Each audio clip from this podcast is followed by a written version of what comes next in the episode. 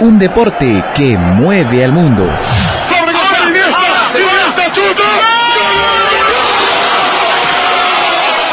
Te hace sentir pasión por un equipo.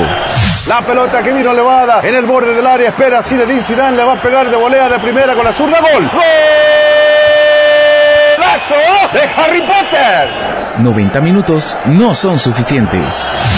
Messi la tiene, Messi, Messi, Messi. Ahí está Iniesta. ¡Gol! ¡Cerebro Iniesta! El fútbol no tiene límites.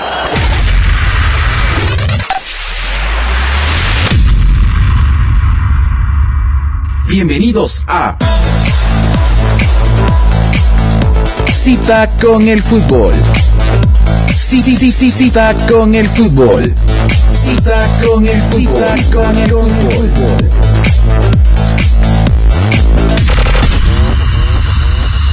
Cita con el fútbol.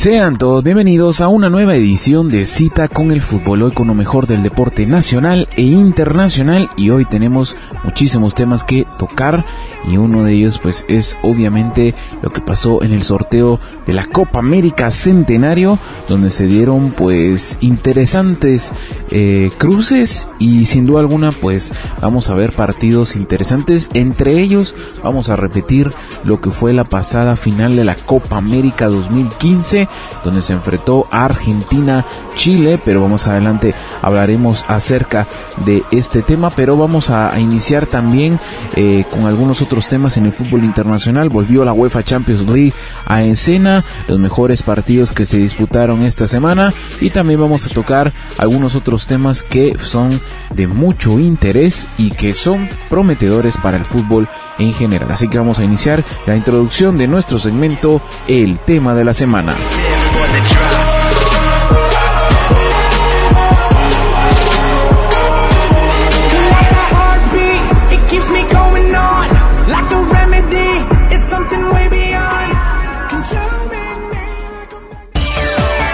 La pasión está en Facebook. Búscanos.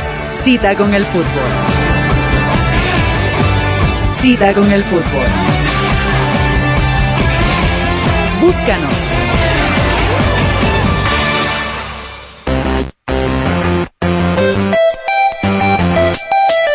El tema de la semana.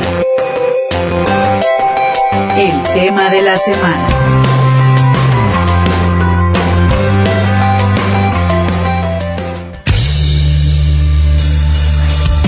Bueno, en el tema de la semana hoy tenemos un tema muy interesante, pero vamos a iniciar el día de hoy pues con lo que pasó en la Copa América Centenario y que son los eh, sorteos o el sorteo básicamente que se hizo específicamente de esta eh, sección que es la Copa América Centenario que se va a disputar en Estados Unidos. Pero se realizó el sorteo en este mm, eh, esta semana y los, eh, los grupos quedaron de la siguiente forma. El grupo A está conformado por Estados Unidos, Colombia, Costa Rica y Paraguay.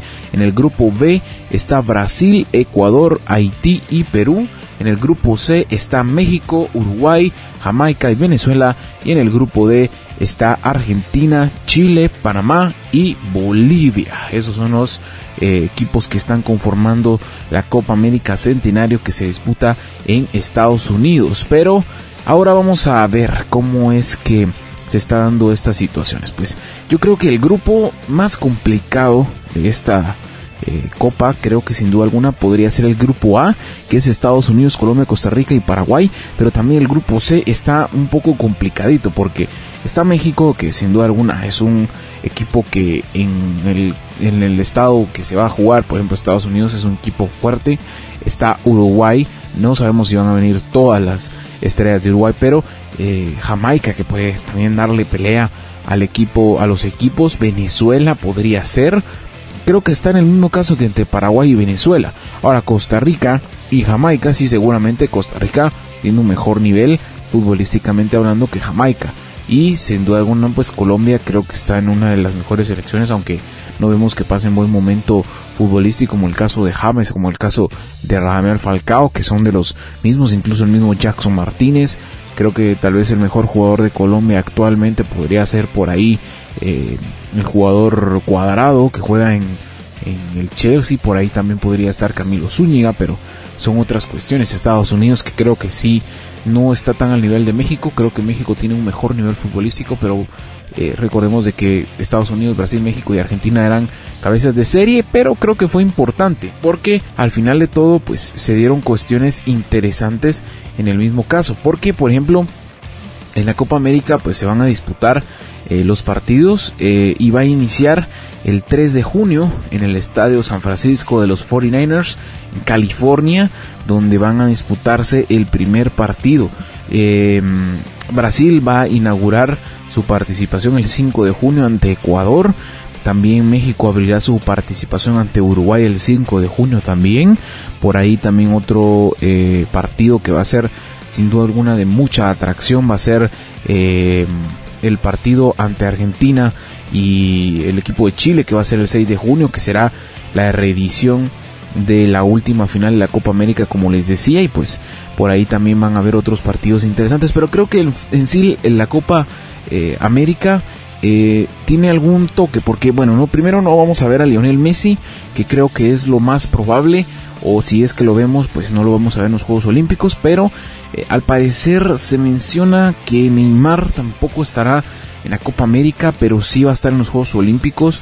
Así que vamos a ver qué pasa con Neymar que es sin duda alguna la estrella de Brasil, pero ¿cómo queda el calendario de la Copa América? Bueno, bueno, inicia la Copa América el 3, viernes 3 de junio entre Estados Unidos y Colombia, el 4 de junio juega Costa Rica, Paraguay, Haití, Perú, Brasil, Ecuador, el domingo 5 de junio juega Jamaica ante Venezuela y México ante Uruguay. Ya en la semana que se disputa la Copa América está el 6 de junio Panamá-Bolivia y Argentina-Chile, que es el partido que todos esperan.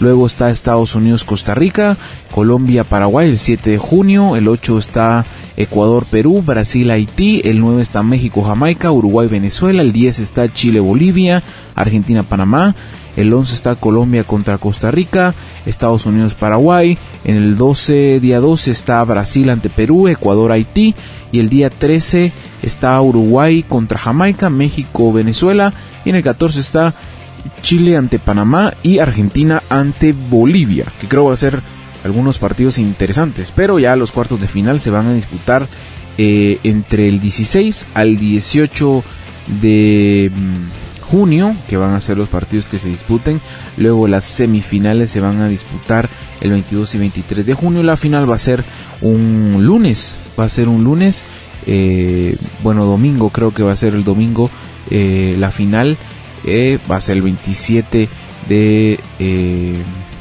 de junio, 27, 26 de junio, creo que es mucha, la, por algunos países puede ser 27 por el caso de la diferencia de horario, pero al final de cuentas, pues eso es lo que se va a dar en la Copa América, que al final creo que va a ser interesante ver cómo se van disputando estas situaciones en el caso de muchos equipos y de muchos eh, que van a disputar este partido o estos partidos que quedan de la Copa América Centenario y que fue polémica por la cuestión de ver si se sea o no en Estados Unidos, pero al final de cuentas pues se decidieron en este caso. Pero bueno, vamos a pasar a otro tema interesantísimo y es de que pues al fin, señoras y señores, ya hay un nuevo presidente en la FIFA, pero antes de que les mencione esto, pues muchos ya sabrán, pero pues se hablaba mucho del caso de Platini y el caso de Joseph Blatter. Se habla muchísimo, se habla de todo en torno a esto. Y pues según lo que se menciona, el Comité de Apelación de la FIFA ratificó parcialmente las sanciones propuestas por la Cámara de Ética con dos menos castigos, dos años menos de castigo para ambos eh, dirigentes, en este caso Joseph Blatter y Michel Platini, que por ahí se pueden reducir de, 8 a 6 años. La sanción em, fueron los que se dieron estos, estos eh, mandatos por los presidentes de FIFA y UEFA que recurrieron a la apelación y que se dieron esto. El motivo de las sanciones eh, fue por un pago de injustificado eh, o indocumentado de casi 2 millones de euros del suizo al francés, o sea, de Blatter a eh, Michel Platini, en operación que había sido tomada como conflicto de intereses y pago desleal. para Blatter, que tiene apenas, bueno, ya apenas pocos años, en este caso, si es que le dan esta, esta sanción, el caso de 80 años tiene Joseph Blatter. El castigo ha puesto casi que final a su carrera, pero eh, no va a poder presidir la entrega del balón de oro y tampoco estará en el Congreso de FIFA, que van a ser eh, el antecesor de, pagar. Pero creo que los datos que se van a realizar eh, en torno a Joseph Blatter y a Michel Platini van a ser interesantes, porque la apelación que se van a realizar a estos dos eh, ex dirigentes, pues sin duda alguna van a sentar un presidente en la FIFA. Pero lo que nos interesa es lo siguiente y qué pasó. Bueno, Gianni Infantino ganó las elecciones de mm, la FIFA y es el nuevo presidente de la FIFA para poder dirigir este periodo. El suizo Gianni Infantino, el que hacía los los sorteos de la UEFA Champions League para toda la prensa, pues se convirtió ayer. El día de ayer fue elegido, el día viernes, en el noveno presidente de la FIFA, luego de mm, ganarle al otro aspirante que era el jeque Salam bin Abrin al Khalifa de Bahrein, el que era su contrincante y obviamente pues llega en situación de su sucesor Joseph Blatter que era su paisano en este caso porque también era suizo que ocupó eh, la mm, plaza o su lugar 17 años. Infantino conquistó mm, eh, esta vuelta, pues, pues hizo una segunda vuelta porque en la primera eh, terminó prácticamente en un empate con su rival porque quedó 88-85. La segunda vuelta pues eh, ganó un poquito más de votos en el caso de los otros aspirantes que era Jerome Champagne y Ali Bin Hussein que logró la mayoría de, de votos con 115 por los 88 que se quedó Salam y terminó con 4 Champagne y con 0 eh, Champagne terminó con 0 entonces creo que fue lo que lo que le dio prácticamente la victoria. En este caso pues eh, en el caso de Jan Infantino pues ya había tenido muchos apoyos en el caso de UEFA en el caso de Comebol con CACAF que habían extendido su apoyo a Infantino y con esto pues prácticamente le daban la chance de poder llegar y quedarse con el mandato de FIFA que yo no lo veo mal, yo no lo veo mal, pero como lo decía Mr. Chip, hay muchos, em, eh, pues por ejemplo así, personas que están en esta eh, candidatura o en este lugar o plazo, como querrán verle, em, sin mucha experiencia y sin mucho que decir en este caso. Porque al final de cuentas, Jan Infantino pues es alguien que probablemente no sepa muy bien la situación del fútbol. Muchos dicen, bueno, ¿por qué no son futbolistas los que dirigen la FIFA? Bueno, creo que vemos el mismo caso de Michel Platini, que dirige, bueno, que dirigía la UEFA, y no era un gran cambio, claro, sí era muy diferente FIFA que UEFA, pero bueno, al final se dio esto y es lo que se mencionaba en el caso de Infantino, que nació el 23 de marzo de 1970 en Suiza, es hijo de italianos y suizo de nacimiento, trabajaba mm, en UEFA, porque ya ahorita ya está trabajando para FIFA, eh, desde el año 2000, entró como asistente en 2004, fue nombrado director de asuntos jurídicos y eh, cuando Michel Platini alcanzó la presidencia promocionó al cargo de secretario general de la UEFA, que en este caso era Jan Infantino, que es de 45 años y que pues obviamente eh, es joven, es joven y tiene mucho que, que, ver porque en el caso de él pues estuvo más en lo que eran los sorteos de la Champions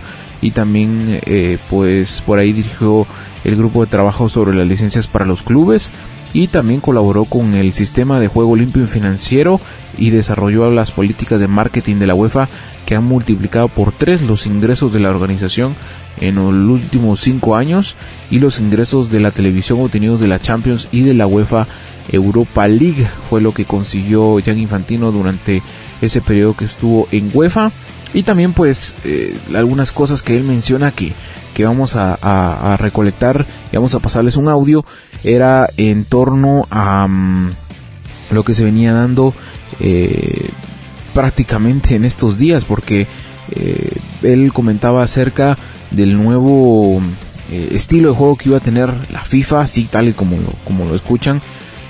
Pues él menciona en su primera en su primer discurso que va a construir una nueva era en la FIFA y que iba a tratar de ser lo mejor posible pues fue lo que dijo a conocer pero vamos a escuchar un audio de lo que fue la ceremonia donde lo eligen como nuevo presidente y da un pequeño discurso a toda la gente y a toda la prensa que estaba presente. Nombre total de votos valables recueillis par le prince Ali bin Al-Hussein, 4.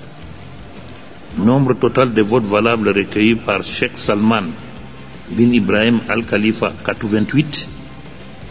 Nombre total de votos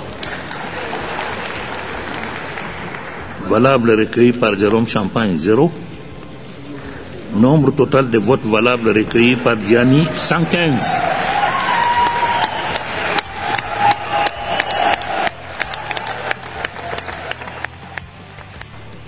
Dear friends, chers amis, cari amici, queridos amigos, etc., etc., I cannot express my feelings in this moment. I told you I went through a journey, an exceptional journey, a journey which made me meet many fantastic people. Many people who love football, who live football, who breathe football every day. And many people who deserve that FIFA is highly respected and we will restore the image of FIFA and the respect of FIFA. And everyone in the world will applaud us and will applaud all of you for what we'll do in FIFA in the future. We have to be proud of FIFA and everyone has to be proud of FIFA and we have to be proud of what we will do together in FIFA. I would like to thank all of you, all of you, all 209, all the other candidates. We had a sporting competition. Tokyo said it one can win and four will not win. But we had a sporting competition and it was a great sign of democracy in FIFA. And I want to be the president of all of you, of all 209 national associations. I travel through the globe and I will continue to do this.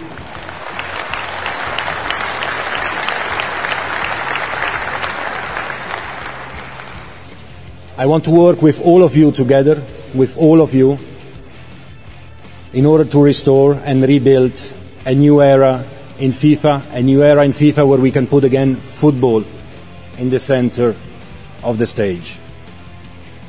C'est le moment, mesdames et messieurs, de revenir au football. La FIFA a passé des moments tristes, des moments durs, des moments de crise. Mais c'est fini. C'est fini maintenant. On doit aller de l'avant. On doit appliquer les réformes, bien sûr. On doit appliquer la bonne gouvernance et la transparence. Mais on veut aussi avoir du respect. Le respect que le monde entier doit au monde du football. On va conquérir ce respect par le travail, par la dédication, et on va faire en sorte qu'on puisse finalement à nouveau se concentrer sur ce magnifique jeu qui est le football. Voilà, je suis trop émotionné. Je remercie tout le monde encore une fois. Merci beaucoup et travaillons ensemble. Merci.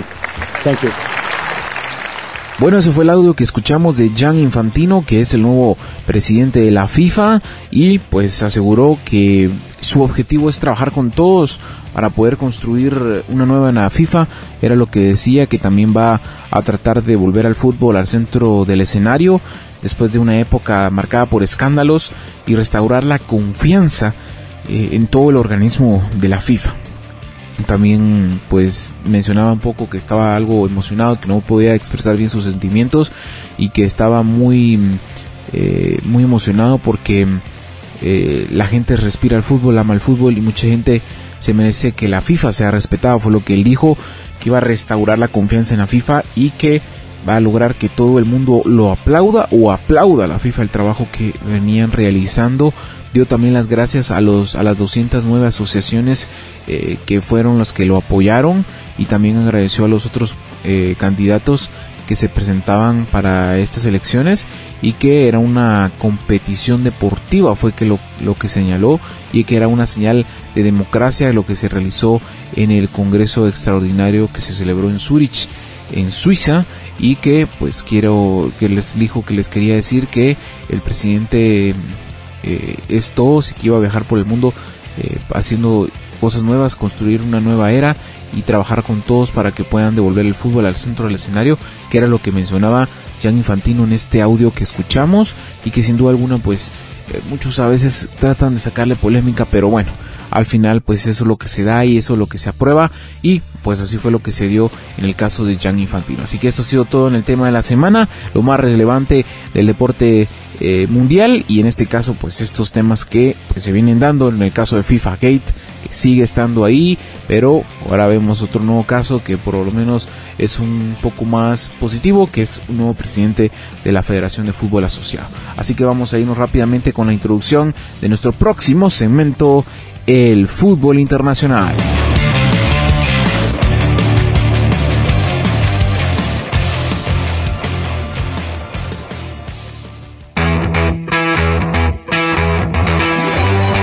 La emoción se vive en Twitter. Encuéntranos. Cita con el fútbol. Cita con el fútbol. Encuéntranos. Fútbol Internacional.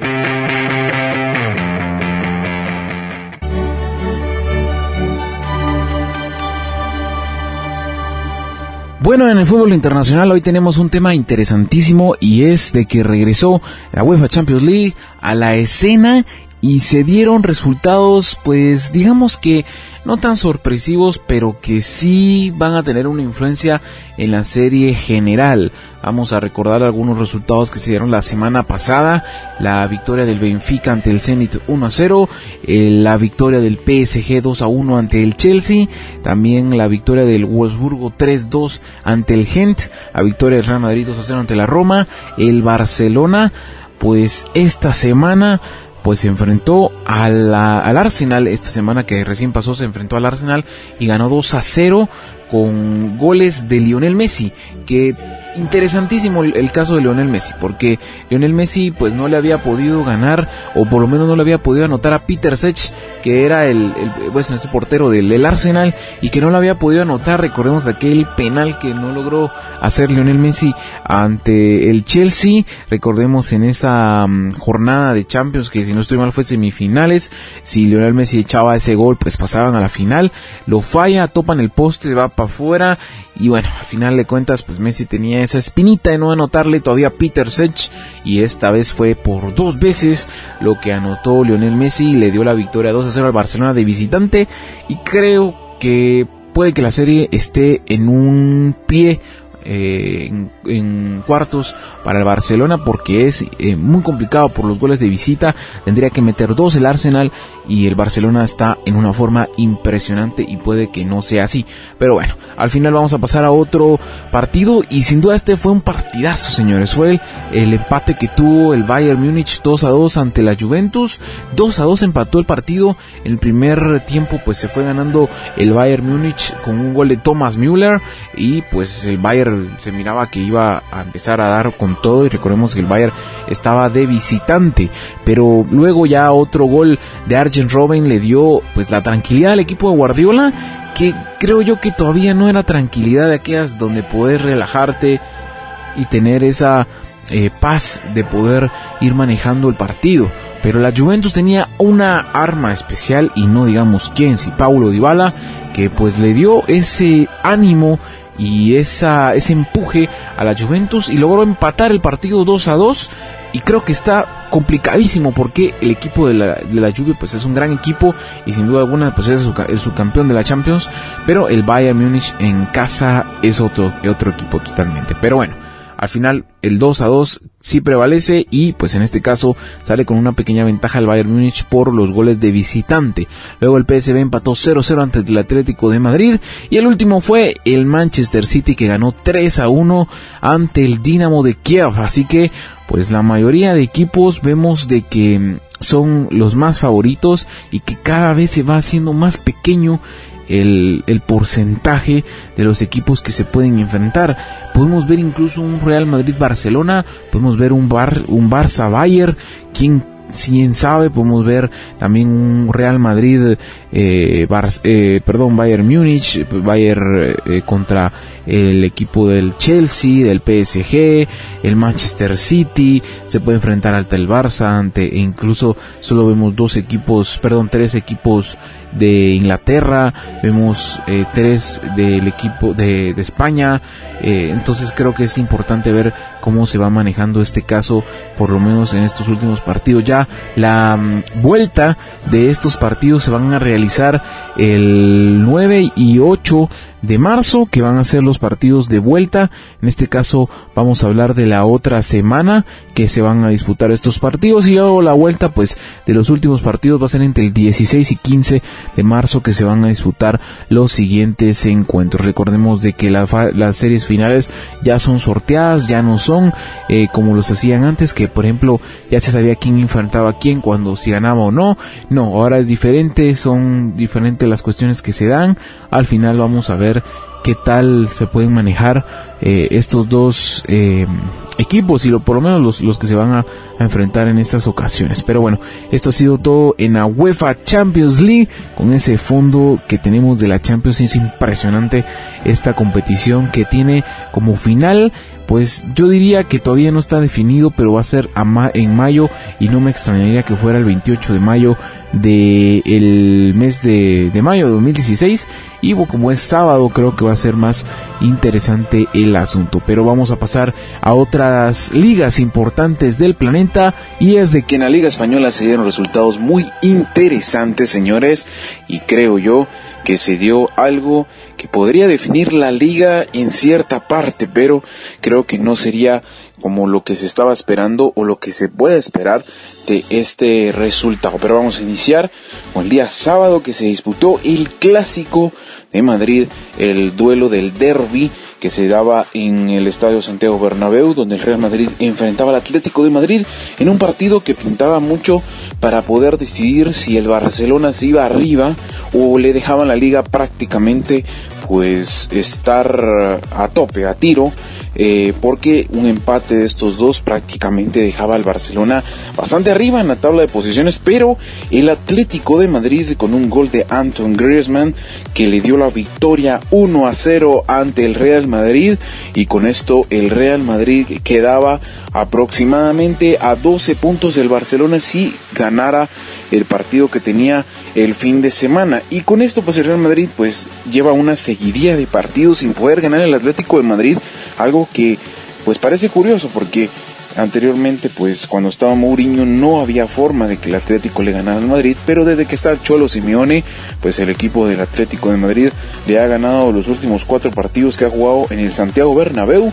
Interesante victoria del Atlético de Madrid y con esto pues se iba arribita la tabla de posiciones. Luego el español ganó 4-2 entre el Sporting de Gijón, también el empate 2-2 del Real Betis ante el Rayo Vallecano y el día domingo se jugó el partido entre el Valencia y el equipo del Atlético Club de Bilbao y ganó el Bilbao 3-0 ante el Valencia en casa. Impresionante victoria del equipo del Athletic Club de Bilbao y el equipo de Gary Neville no despega y está ya en puestos bajos, puesto número 12 de la tabla. Y con esto pues se menciona mucho el cambio de técnico para el equipo del Valencia, pero el partido que interesaba al fin de semana era el Barcelona 2 a 1 ante el Sevilla. Y con esto pues prácticamente deja 12 puntos el equipo del Real Madrid y a 8 del Atlético con goles de Gerard Piqué y de Lionel Messi con un golazo de tiro libre y por parte Vitolo por parte del Sevilla pues se llevó este resultado que fue interesantísimo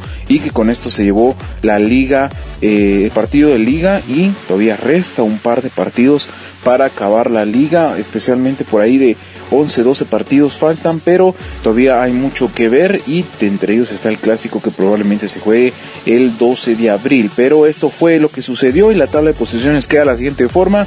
El Barcelona primero con 66 puntos, segundo el Atlético con 58, tercero el Real Madrid con 54, el equipo del Villarreal está cuarto con 52, el quinto está el Sevilla con 41, al igual que el Celta de Vigo con 51. Nos pasamos a otra liga importantísima del planeta y es la Premier League de Inglaterra que pues digamos de que se dieron cuestiones interesantes en la Premier y que muchos no se esperaban, digamos en este caso los partidos que últimamente se venían jugando y que al parecer pues no eh, tenían tanta importancia en el sentido de ver eh, los partidos que restaban. Pero en la Premier League, pues muchos sabemos de las sorpresas que da esta liga. Y así fue. Y es de que fue el partido que se iba a disputar entre el Arsenal y el Manchester United, donde ganó 3 a 2 el equipo del Manchester United. Y con esto, pues daba la sorpresa porque el Arsenal se aleja de la Premier League. Y luego otro partido interesante fue el del Tottenham que venció 2 a 1 al Swan City, el Chelsea que venció 2 a 1 al Southampton, el Leicester City que vuelve a seguir ganando y se acerca más a la Premier League, señores. 1 a 0 le ganó Norwich City y los partidos que se aplazaron fue el, el partido de Liverpool contra el Everton, el clásico, y el Newcastle ante el Manchester City porque el Manchester City le ganó la FA Cup a Liverpool en la tanda de penales con una gran actuación de Willy Caballero. Pero la tabla de posiciones queda de la siguiente forma. Primero está el Leicester City con 56 puntos, segundo el Tottenham con 54, tercero el Arsenal con 51, en el cuarto está el Manchester City con 47 y en el quinto está el Manchester United con 48 puntos. Nos pasamos a la Liga Italiana, el calcio italiano donde pues se daban resultados y también partidos muy interesantísimos, pero que iniciaban con el día sábado con la victoria de 3-1 de la Roma ante el Empoli, el Milan también le ganó 1-0 al Torino y al día domingo se dieron otros partidos interesantes como el partido de Udinese que ganó 2-0 contra el Verona, el uh, Carpi empató 1-1 ante el Atalanta y la Juventus le ganó 2-0 al Inter y con esto pues hay un par de movimientos por ahí de la tabla de posiciones porque el Juventus está en primer lugar con 61 puntos, segundo el Napoli con 57, eh, tercero la Roma con 53 y en el cuarto está la Fiorentina con 52 puntos. Nos pasamos a la última liga de Europa y es la Bundesliga de Alemania donde también se dieron resultados muy interesantes y fue la victoria el día sábado 2 a 0 del Bayern Múnich sobre el Wolfsburgo.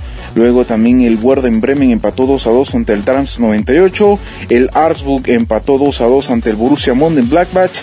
El Borussia Dortmund ganó 3 a 1 ante el Holstein y el equipo del Mainz 05 le ganó 3 a 1 al Bayer Leverkusen. El último resultado fue el empate del Eintracht Frankfurt 0-0 ante el equipo del Schalke 0-4. La tabla de posiciones queda de la siguiente forma. El Bayern Múnich está en primero con 62 puntos. Segundo está el Borussia Dortmund con 54 puntos. El tercero está el Hertha de Berlín con 39 puntos. En el cuarto está el Borussia Mönchengladbach con 36 y en el quinto está en Mainz 05 con 36 puntos. Así que eso ha sido todo en el fútbol internacional y ha sido todo en Cita con el Fútbol. Les recuerdo que estamos en www.citaconelfutbol.com con toda la información necesaria que usted tiene que saber de este proyecto. También le recordamos que estamos en Facebook y Twitter como Cita con el Fútbol. Ahí puede ver todos nuestros posts que hemos tenido y que estamos posteando constantemente para saber y comunicarle más a Cita con el Fútbol. También le recuerdo que puede buscarnos más de nuestro proyecto en citaconelfutbol.com.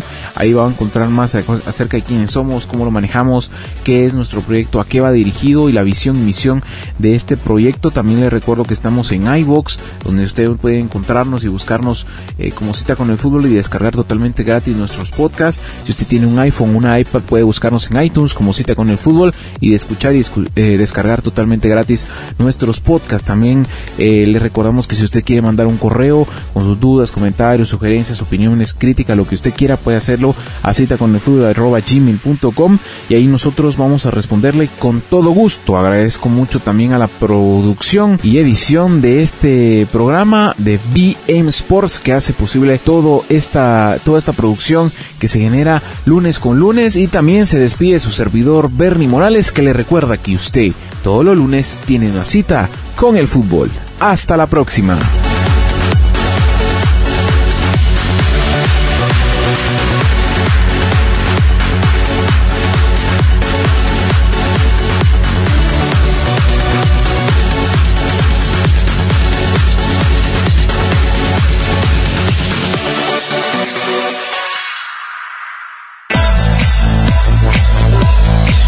No podemos mirarnos siempre en el espejo y decir lo bueno que somos. Cuando las cosas van bien es cuando hay que estar más atentos. El miedo a perder, miedo a perder es la razón fundamental para competir bien. Competir bien. Esta fue una edición más de Cita con el fútbol. Cita con el fútbol.